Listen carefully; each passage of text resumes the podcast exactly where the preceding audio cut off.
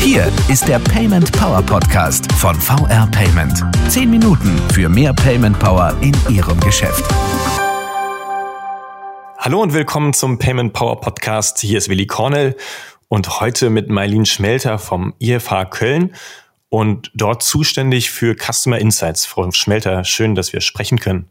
Stellen ja. Sie sich doch selbst kurz vor, bitte. Sehr gerne, ich freue mich. Marlene Schmelter, mein Name. Ähm, ich bin stellvertretende Bereichsleitung für den Bereich Customer Insights am IFA Köln, wie Sie gerade schon sagten.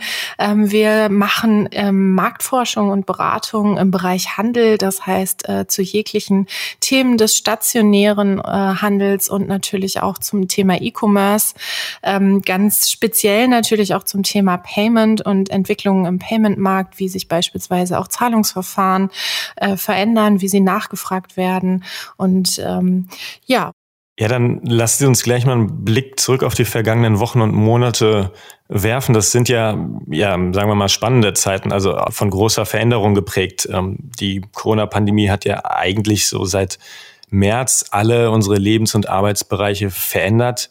Welche Auswirkungen sehen Sie denn im Handelssektor? Also ich glaube, der Handel war eine der Branchen, die durch die Corona-Pandemie und vor allen Dingen durch den Shutdown mit am stärksten betroffen war. Viele, fast alle der Geschäfte, die rein stationär waren, abgesehen von Lebensmittelgeschäften und Apotheken, mhm. mussten schließen, haben also von, ich sag mal, fast heute auf morgen ihren Umsatz und ihre Einnahmequellen verloren, wenn sie denn dann nicht äh, vielleicht auch schon im Online-Kanal irgendwie tätig sind, einen eigenen Online-Shop haben oder auf Marktplätzen ihre Produkte verkaufen, dann ja, war auf einmal von heute auf morgen alles zu. Und ähm, das hat natürlich dazu geführt, äh, dass sich auch das Kunden, das Konsumentenverhalten verändert hat. Viele Konsumenten haben natürlich, weil sie eben stationär nicht mehr einkaufen konnten, in den Online-Kanal gewechselt. Mhm. Wir haben da sehr ausgeprägte Verschiebungen gehabt in den Wochen und Monaten. Spannend ist natürlich jetzt zu schauen, ähm, wie nachhaltig ist diese Verschiebung.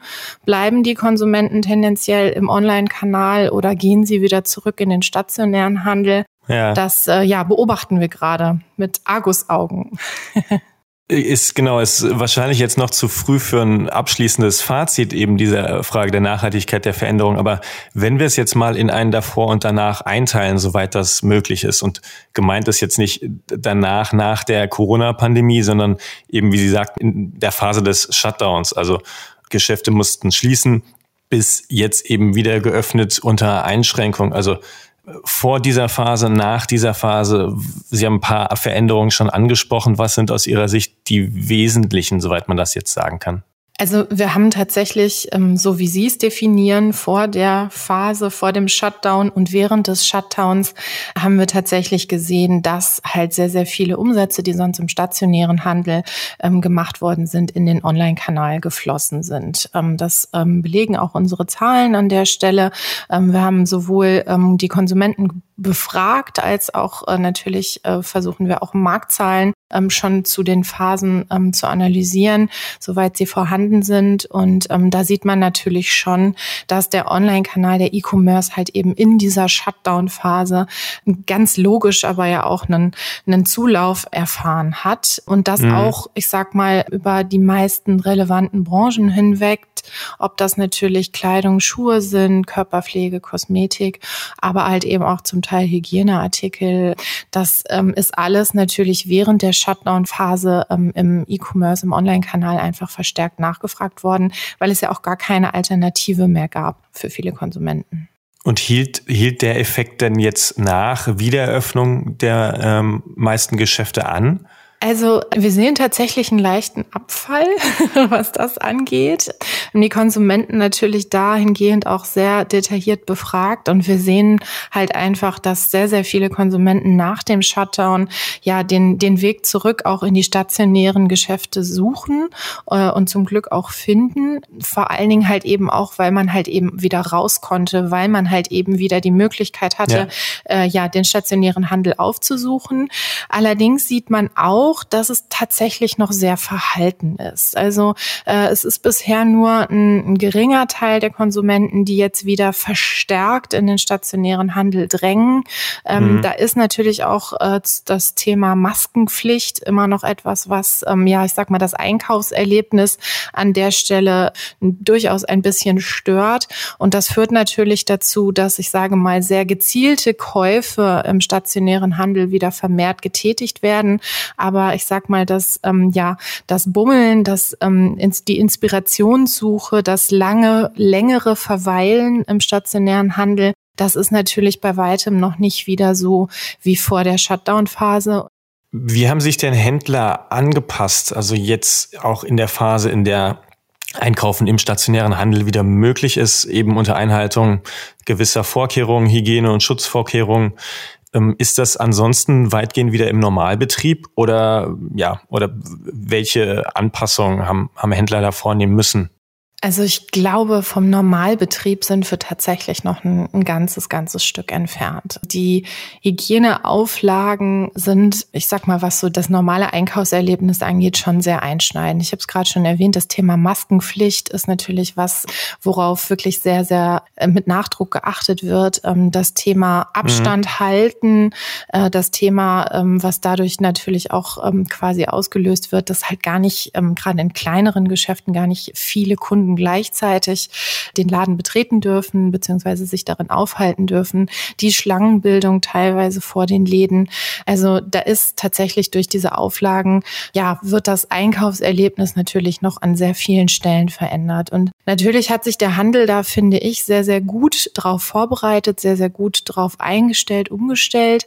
Ähm, wir haben natürlich gerade auch schon während der Shutdown-Phase noch erlebt, auch wie viele kleinere Händler ähm, ja endlich den Online-Kanal für sich ähm, entdeckt und erschlossen haben. Ja. Sei es, äh, ich sag mal, beispielsweise Social Media, Verkauf über Facebook, Instagram, äh, sei es ein eigener Online-Shop oder halt eben auch ähm, Thema Marktplätze Amazon, eBay oder auch Locamo, eine Deutschland äh, fokussierte regionalere Alternative. Mhm. Viele Händler haben halt auch einfach festgestellt, nur stationär ist tatsächlich ja risikobehaftet und der Online-Kanal bietet da natürlich auch ähm, eine Menge Optionen und Potenzial, um halt eben auch gerade vielleicht für zukünftige Shutdown-Phasen etwas sicherer aufgestellt zu sein.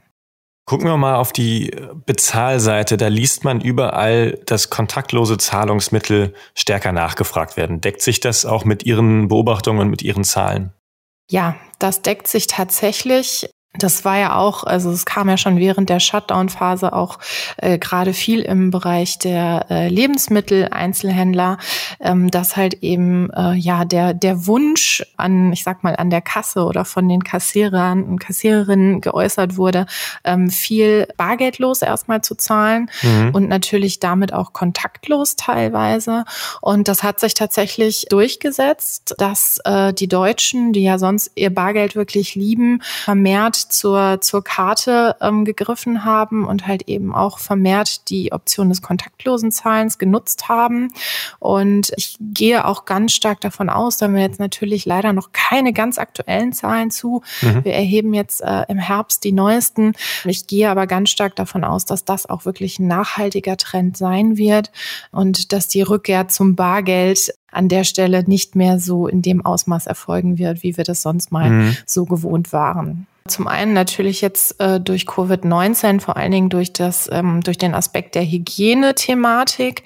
Aber hinzu kommt natürlich noch, und das ist, äh, hat überhaupt nichts mit Covid-19 zu tun, äh, dass der Handel oder die Abwicklung von Bargeld dem Handel letztendlich eigentlich auch viel, viel mehr Geld und ähm, Ressourcen und Aufwand kostet, mhm. als beispielsweise das Handling von äh, bargeldlosen Zahlungsarten.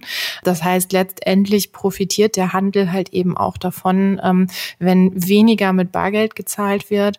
Und ähm, ich glaube, das ist halt auch bei vielen Händlern nochmal so ein bisschen ins, ins Bewusstsein gerückt.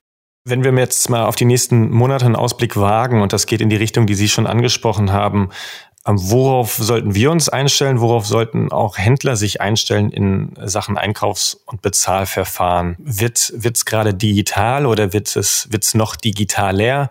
Sie haben ja schon angedeutet, es gibt ein paar Entwicklungen, die ähm, auch aus Ihrer Einschätzung heraus nicht nur kurzfristiger Natur sind.